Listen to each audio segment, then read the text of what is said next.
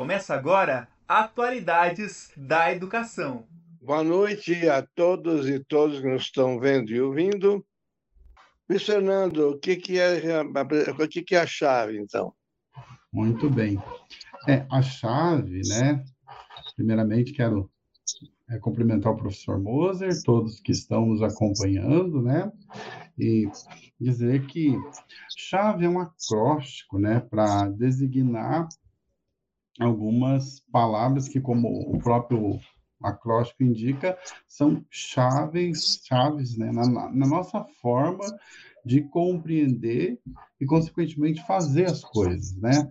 Fazer acontecer os projetos que são é, delineados na Escola Superior de Educação. Então, é, o, o acróstico CHA já era bem conhecido na, na administração conhecimento, habilidade, atitudes, né? Mas é, nós temos aí o acréscimo também dos, é, dos valores, né? E das emoções, porque é, ter o conhecimento, ter habilidade, ter uma atitude com relação a algo que precisa ser feito, um projeto que precisa ser executado, isso é fundamental, né?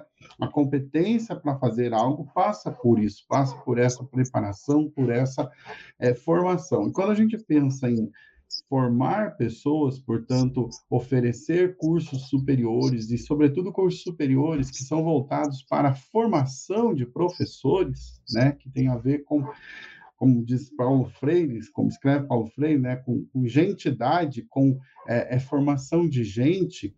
Então, aqui nós precisamos considerar a dimensão axiológica, ou seja, os valores, a questão ética, e, claro, também as emoções. A preocupação com essa questão emocional ela é recente, né? Eu acredito que dos anos 90, 2000, e com certeza deve ter, ah, nós temos estudos anteriores mas é, relacionadas à psicologia é, de uma forma muito mais mecanicista ou é, positivista, né? Sem às vezes também considerar o ser humano na sua dimensão integral. Então a chave nesse sentido também procura é, valorizar, né, os valores, as emoções e é, principalmente o ser humano na sua perspectiva integral quem participa do processo, seja ensinando, é, seja aprendendo, fazendo as duas coisas ao mesmo tempo, quem ensina aprende, quem aprende ensina,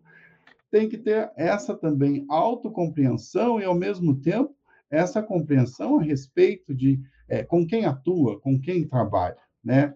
É, é uma concepção mesmo de ser humano que está colocada e que aí vai ter as suas uh, as suas implicações e as suas uh, exigências. Na prática, num curso à distância, é pensar que, olha, do outro lado da tela, do outro lado de quem enviou é, uma pergunta, uma tutoria que se expressou é, da sua forma muito particular, tem um ser humano, né? Pode ser um, uma pessoa jovem, pode ser uma pessoa idosa, pode ser uma pessoa de meia idade, né? Pode ser de qualquer região brasileira ou pode ser do exterior, enfim, aí teríamos que é, verificar cada situação. Então, não se trata de lidar apenas com um RU, né, como, como a gente tem, os números são necessários, a, as informações precisam ter assim essa organização, mas nós trabalhamos com pessoa e é o próprio trabalho é algo próprio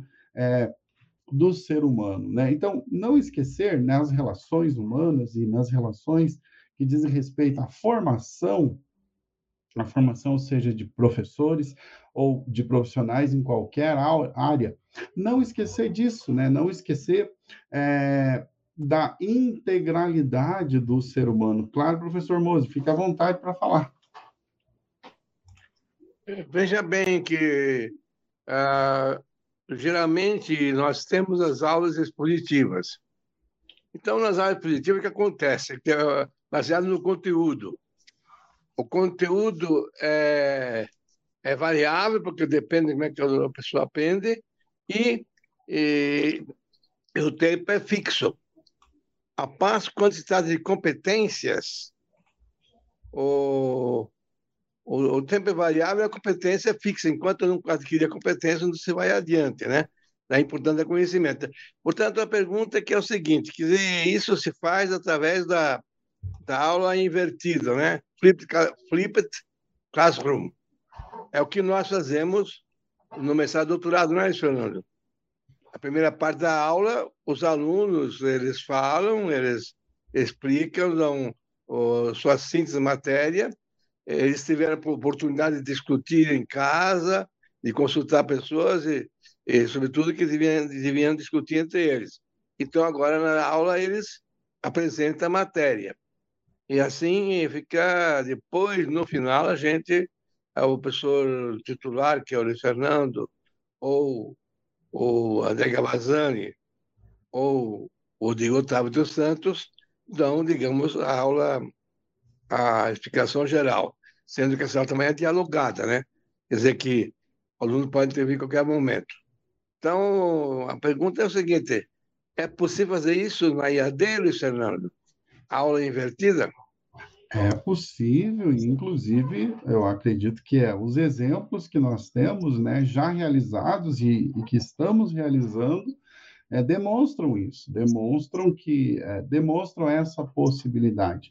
Mas para que isso seja possível de ser concretizado, é necessário, então, esse comprometimento. Né? Não tem como acontecer um, um processo educacional e, e, de qualidade em que realmente é, aconteça o aprendizado se não houver comprometimento, né? Porque é, talvez aquilo que é apresentado como uma grande inovação é, não esteja no, no, recurso né, que, que é utilizado, mas naquilo que faz parte da chave, que é a atitude, né, seja do estudante, seja do professor, com relação àquilo que é proposto. Né? Você pode organizar tudo, se não for realizada anteriormente a leitura, a discussão sobre é, o texto vai comprometer depois a apresentação do estudante, vai comprometer também a própria é, exposição do professor, né? porque ele vai ter que retomar ou praticamente realizar a leitura daquilo que foi proposto no momento da aula. Então, aqui eu acho que isso está tá relacionado com valor, está relacionado, relacionado com emoção também.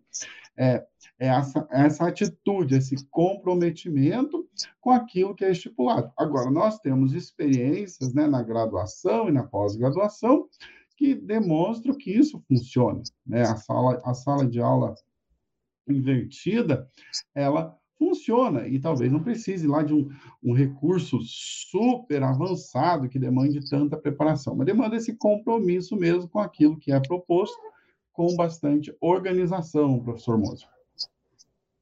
Eu gostaria que você explicasse todas as outras palavras do acróstico, é, que, que é chave, é, a, é, a, habilidade, né? atitude, é, valor e emoção. Explica cada palavra para os alunos, para eles ficarem mais, mais, mais cientes. E apenas. Então, a, primeir, a primeira letra do acróstico, a letra C, ela diz respeito ao conhecimento. Né? E se tratando de conhecimento, nós poderíamos falar de, de epistemologia, de gnosiologia, enfim, temos aí o livro, inclusive escrito junto com o professor Moser, né, para compreender a teoria do conhecimento. Conhecimento aqui no acróstico pode estar relacionado a uma temática estudada, a um conhecimento específico é, relacionado a uma disciplina, ao conhecimento de maneira geral, ou a própria é, teoria do conhecimento científico, a epistemologia. Enfim, no processo educacional, né, o conhecimento está presente. Nós falamos de uma relação professor-aluno, é.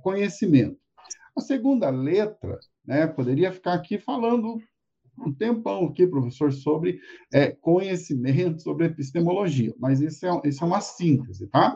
A segunda letra do acróstico é o H, né? E o H diz respeito à é, habilidade. Habilidade tem a ver com saber fazer alguma coisa, né? Ter a habilidade. é, saber fazer algo, ou como nós já discutimos, tenho trabalhado um texto aqui sobre é, Heidegger, né, é, tem a ver com técnica, ou pelo menos com uma compreensão, ainda que seja limitada, é, da técnica, que é um saber fazer humano. Quando nós estudamos um determinado é, conhecimento, aprendemos acerca dele, nós também é, adquirimos, né, ou desenvolvemos é, habilidades. Então, nós vamos é, lançar mão desse conhecimento né, e de outros conhecimentos para é, fazer algo na prática, né? Para, por exemplo, para dar uma aula, por exemplo, para é, apresentar um determinado conteúdo utilizando um recurso tecnológico. Se eu quiser utilizar é o Prezi, né? Eu vou ter que é, adquirir uma habilidade de uso dessa ferramenta e assim por diante. Isso quer dizer que nós trabalhamos essas questões é, todas é, relacionadas.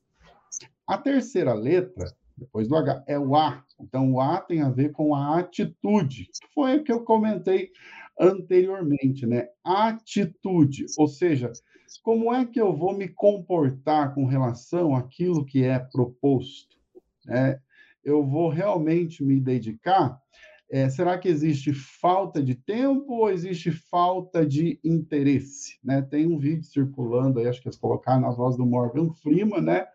É um vídeo que está circulando nas redes sociais, aí, um, de certa maneira até um meme, mas ó, não tem falta de tempo, que tem a falta de interesse.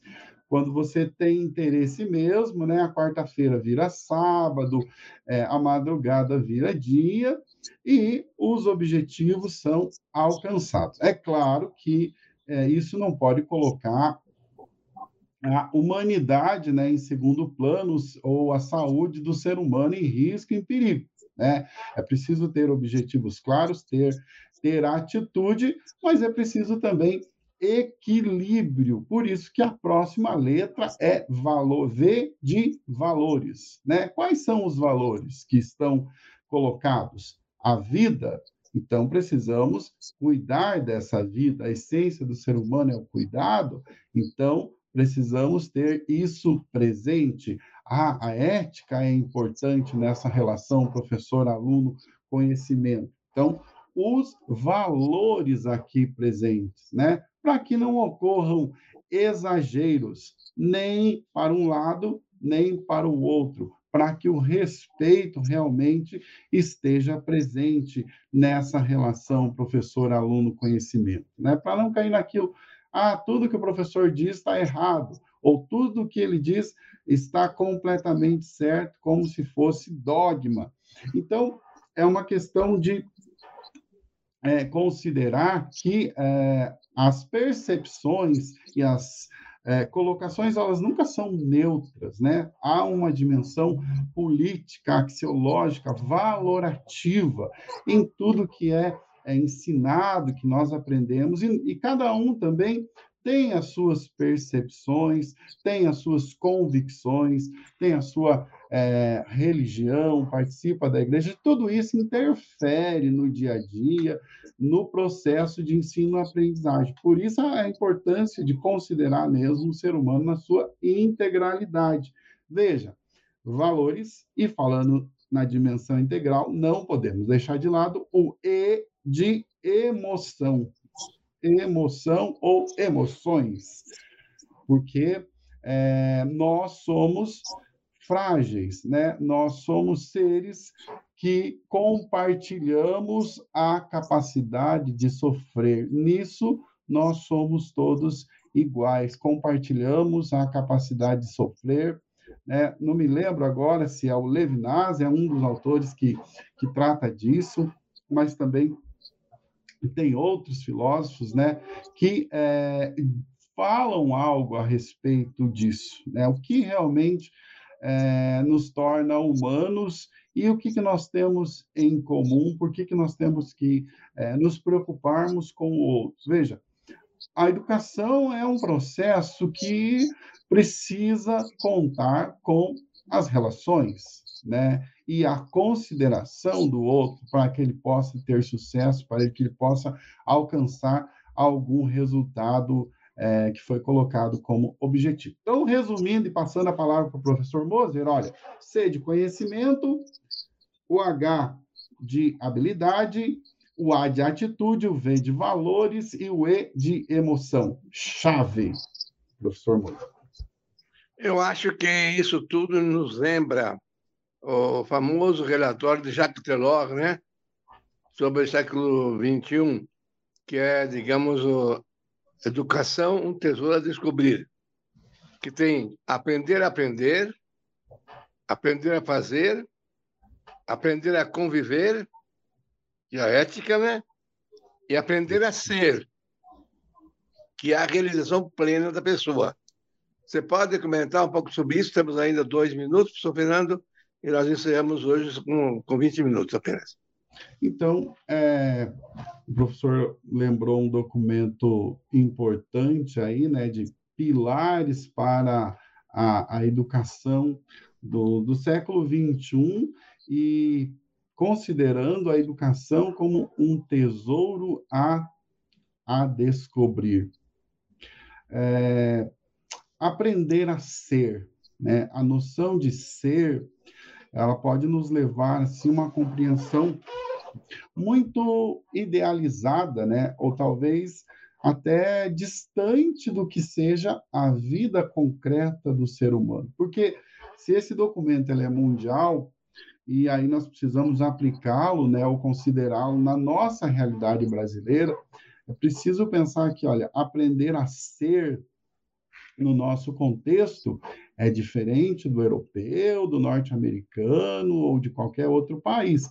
Contudo, há uma questão é, humana, né, e relacionada com o ser humano e a sua presença no planeta, que de alguma forma ela é ou pode ser universalizada ou considerada na sua universalidade. Quer dizer, o, se antes, falando aí de, de ética, de valores, né, é, nós pensávamos, por exemplo, no, no imperativo kantiano ali, de que, olha, age da maneira que a tua máxima da tua razão, aquilo que te levou a agir, possa ser considerado como uma lei geral. Né? Mas isso era para o momento presente, era para resolver algo presente.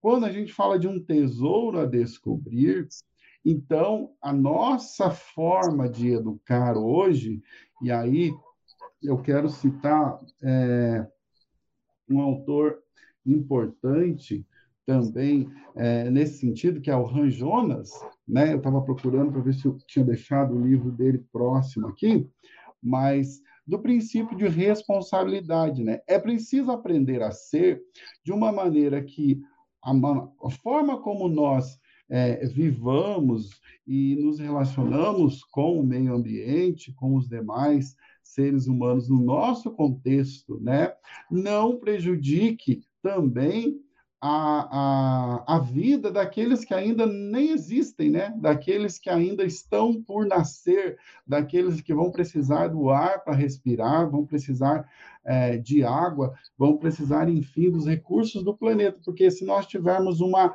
é, existência ou um, modo de ser irresponsável com relação ao futuro, né, nós vamos comprometer a vida de outros seres humanos que ainda não nasceram. Isso é um pouco é, complexo, mas é, eu acredito que nos faz pensar sobre é, a, a, necessidade de não ficar assim restrito a a imediaticidade da vida, né? ao resolver apenas que, aquilo que nos diz respeito agora. Porque aprender a ser, aprender a conviver, né? É, são questões importantíssimas, não apenas para nós, para o nosso momento histórico, mas também para não colocar em xeque, para não colocar em risco a, a, a experiência né, do Homo sapiens é, no planeta. Então, educação é algo que vai muito além do que aprender conteúdos na escola, né, do que aprender aquilo que está colocado nos livros ou hoje na internet. Então, isso é, vai muito além, professor Moser. Aprender a ser é numa dimensão integral. Muito obrigado, honrado por sua, por sua participação, Luiz Fernando. Apenas anunciando que nas próximas quarta-feiras, se os professores aceitarem, seriam as inovações da Escola de Administração com Elton Schneider e professora Armando Kobe. Depois seria a professora uh, Débora, com quem indicar, inovações na Escola de Direito. Depois seria as inovações na Escola da Saúde e Ambiente, professor Berté eu, e quem indicar. E, finalmente, a última seria sobre uh, inovações na, na pós-graduação, professor Castanheira. Correto? Então, muito obrigado a todos. Obrigado, professor Fernando, pela honra da sua presença e a todos quantos tiveram a honra de nos ouvir. Muito obrigado e obrigado, até a próxima. Moser.